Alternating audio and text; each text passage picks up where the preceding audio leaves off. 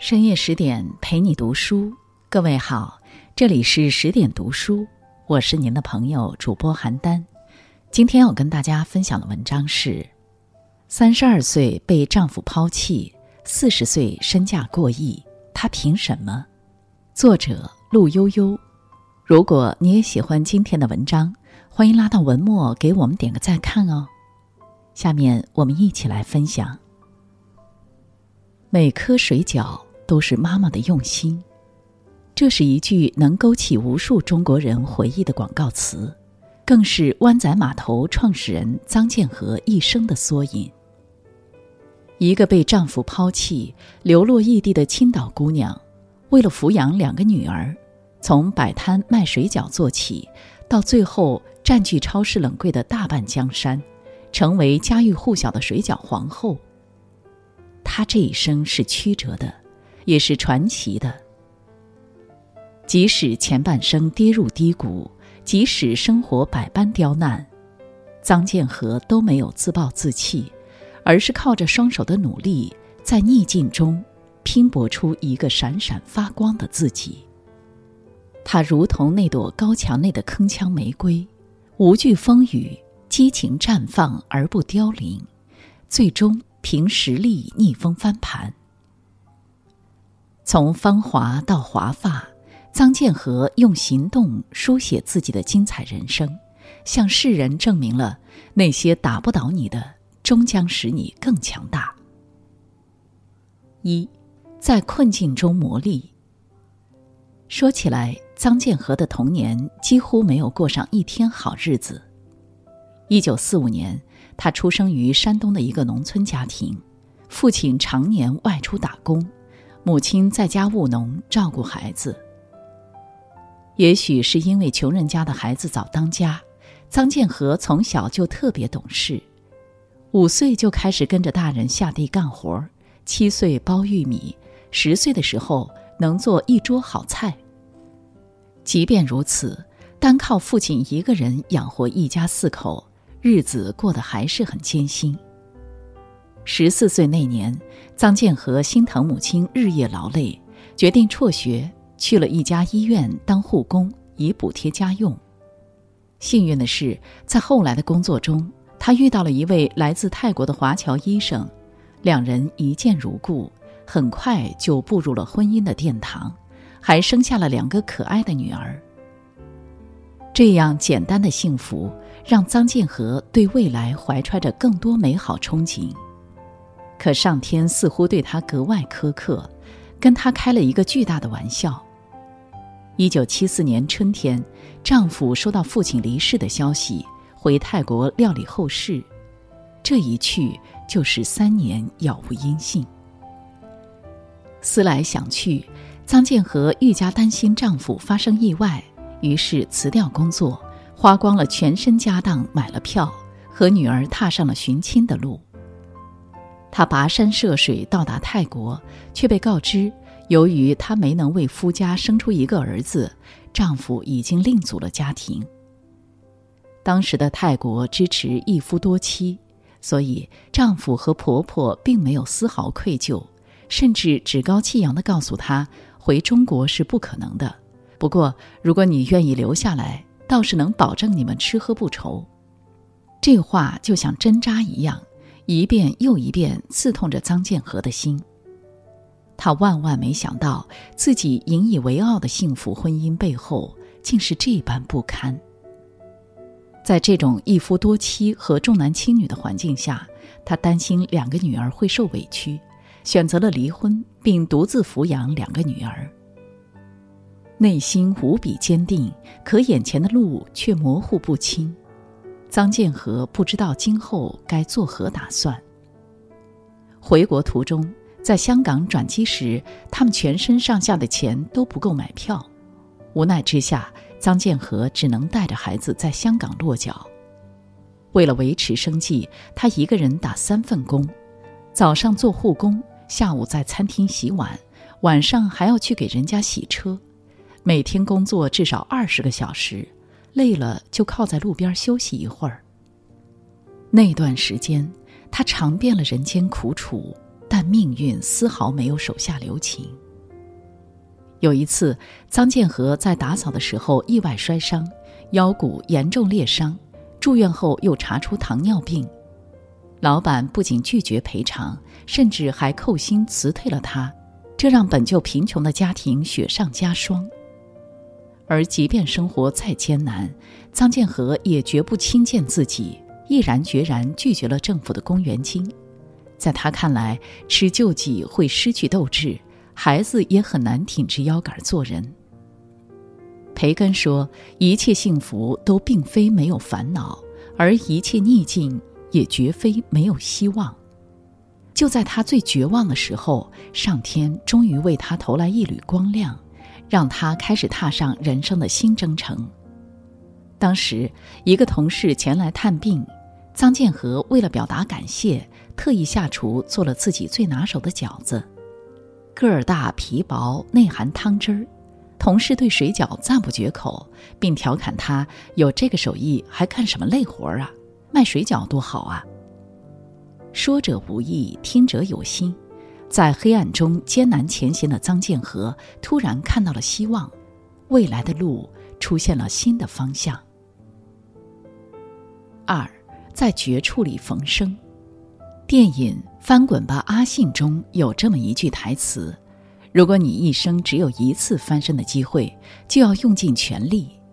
越是身处绝境的人，越不轻易放过任何机会。”臧建和亦是如此，他把卖水饺当成了最后的救命稻草。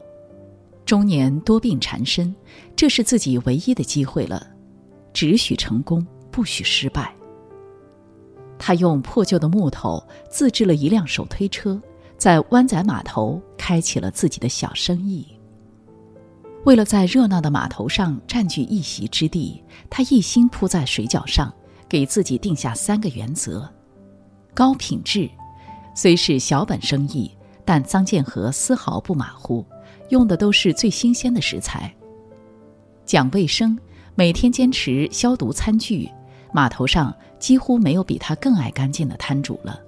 听意见，注意到港人吃不惯北方饺子像棉被一样厚的饺子皮儿，跑遍大大小小的饺子店，对饺子进行了数次改良，终于做出了超薄又筋道的超人气水饺。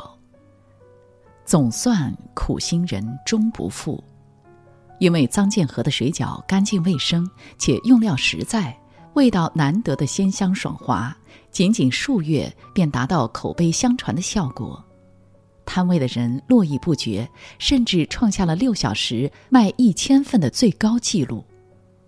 对此，他直言道：“我做的水饺卖给顾客，就要像对我自己的朋友亲戚那样，让他们吃的卫生开心，他们才会再回来。”还有一些媒体人在品尝水饺的过程中，被臧建和的经历所感动，把他的事迹写进了报纸。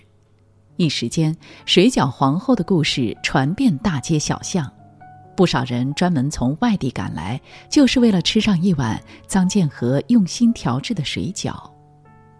自此之后，臧建和结束了三年的摊贩生活，开了自己人生第一家店——湾仔码头。迎来了人生的重大转折。一九八二年，日资大丸百货公司老板得知自己一向挑食的女儿居然对臧建和的水饺钟爱有加，一口气吃了二十多个水饺，因此提出合作邀约。湾仔码头正式进军商场，自此发迹。正如莎士比亚所说：“人们可支配自己的命运，若我们受制于人。”那错不在命运，而在我们。人生海海，十有九难，抓住机会，奋力拼搏，是臧建和对命运不公最有力的还击。无论遇到什么困难，只要坚持死磕到底，全世界都终将为你让路，创造出你意想不到的奇迹。三，在前进时坚守，冻死迎风站。饿死不弯腰，一向温柔待人的臧建和，在原则面前始终保持强硬的态度，自始至终带着一身傲骨，不向权势认输。在湾仔码头进军商场前，中间还发生了一个小插曲。起初，百货公司的老板承诺可以提供各种先进设备，但要求水饺必须用他们的商标。张建和当场拒绝对方，直言不行。我在湾仔码头起家，我的水饺只能叫湾仔码头。几经协商无果，对方见张建和态度坚硬，只好妥协，做出让步，并签订了长达二十年的合同。很快，湾仔码头的名声大振。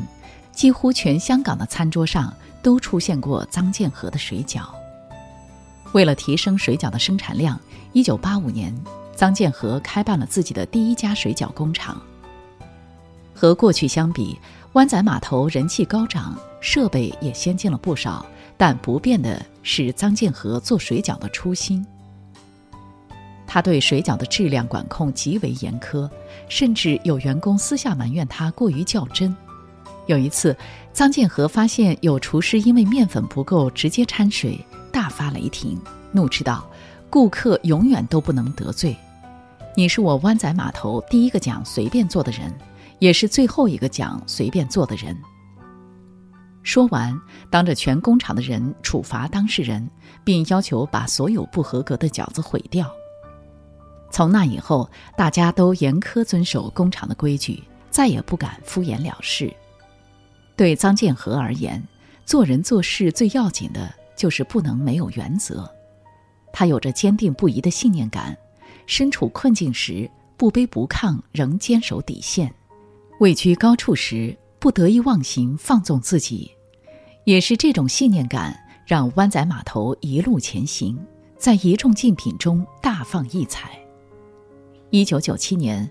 湾仔码头与美国著名食品公司达成合作，创建了一千两百平方米的现代化厂房。一九九八年，张建和带着他的水饺进入内地市场，成为内地速冻食品界的领头羊。一九九九年，品牌销售额达五亿元，销售点遍布全国，成为国内最受欢迎的冷冻食品品牌之一。次年，张建和获得第四届世界杰出女企业家大奖，在四十位获奖者中，她是唯一一位用中文发言的女企业家。二零零六年，更是直接斩获世界杰出华人奖。而在这期间，张建和始终坚守自己的担当，即使投资，也坚持一定要到家乡投资，要为家乡做事。他就是这么一个人。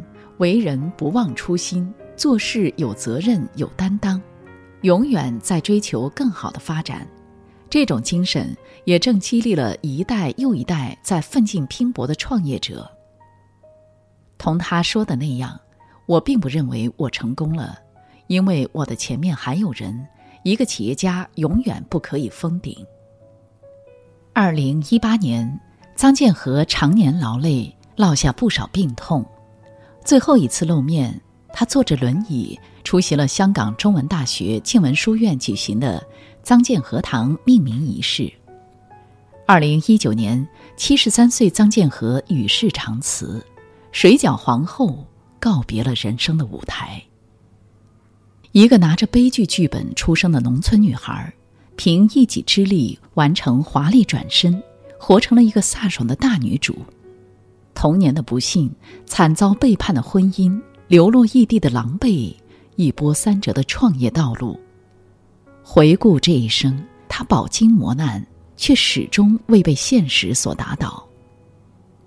纵使漂泊无依，前路渺茫，他也从未放弃任何希望，哪怕坠落深渊，苦不堪言，他都力求挣扎奋起，搏一个翻盘的机会。巴尔扎克曾说：“苦难对于天才是块垫脚石，对能干的人是笔财富，对弱者是个万丈深渊。”人生风风雨雨几十年，我们无法决定自己的出身，更无从得知未来会发生什么。但我们可以做到，在困境中磨砺意志，不妥协；在绝处中触底反击，不放弃。在挑战中坚守底线，不盲目。正所谓，越是艰难处，越是蜕变时。苦难或许会把人逼到绝境，但奋力向上，坚持下去，你终将获得新生，赢得辉煌。水饺皇后臧建和的故事，我们就分享到这里。更多美文，请继续关注十点读书，也欢迎把我们推荐给您的朋友和家人，一起在阅读里成为更好的自己。我是邯郸，我在中国重庆，祝您晚安。